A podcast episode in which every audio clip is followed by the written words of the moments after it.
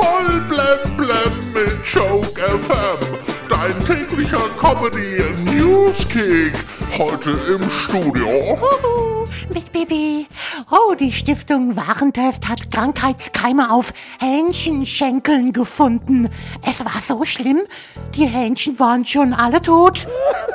Ja, Dieter Bohlen hat die DSDS-Finalshows aus gesundheitlichen Gründen abgesagt. Die Diagnose ist auch schon bekannt. Verletzter Stolz.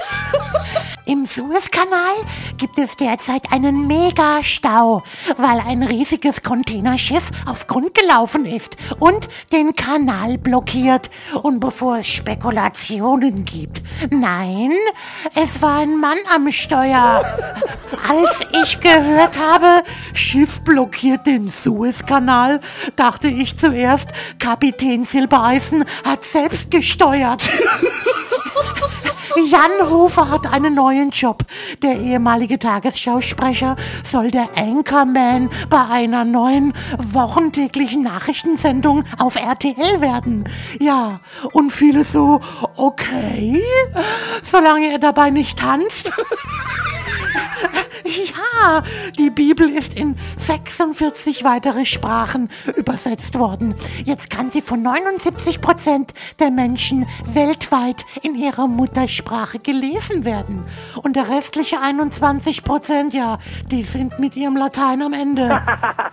Ja, Ah, geil. unser heutiges Geburtstagskind ist Wladimir Klitschko, Dr. Steelhammer.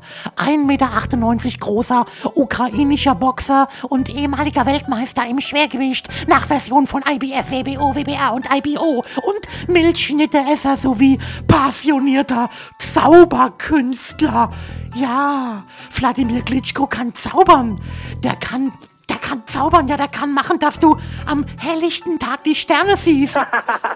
Ja, geil. Ja, und jetzt kommen wir noch zum Sport. Die WM-Quali startet mit Deutschland heute gegen Island. Also ein Aufbaugegner zum Start für Island. ja. äh, bei diesem Spiel gibt es heute Abend das Debüt von Uli Hoeneß als TV-Experte bei RTL. Es könnte das erste Mal in der Geschichte der Nationalmannschaft sein, dass die Analyse höhere Quoten hat als das Spiel. Ah, kommen wir noch zum Wetter. Ja, es wird langsam Frühling. Langsam? Ja, in meinem Auto schlägt sogar schon der Duftbaum aus. Voll blem auf Joke FM und auf joke-magazin.de.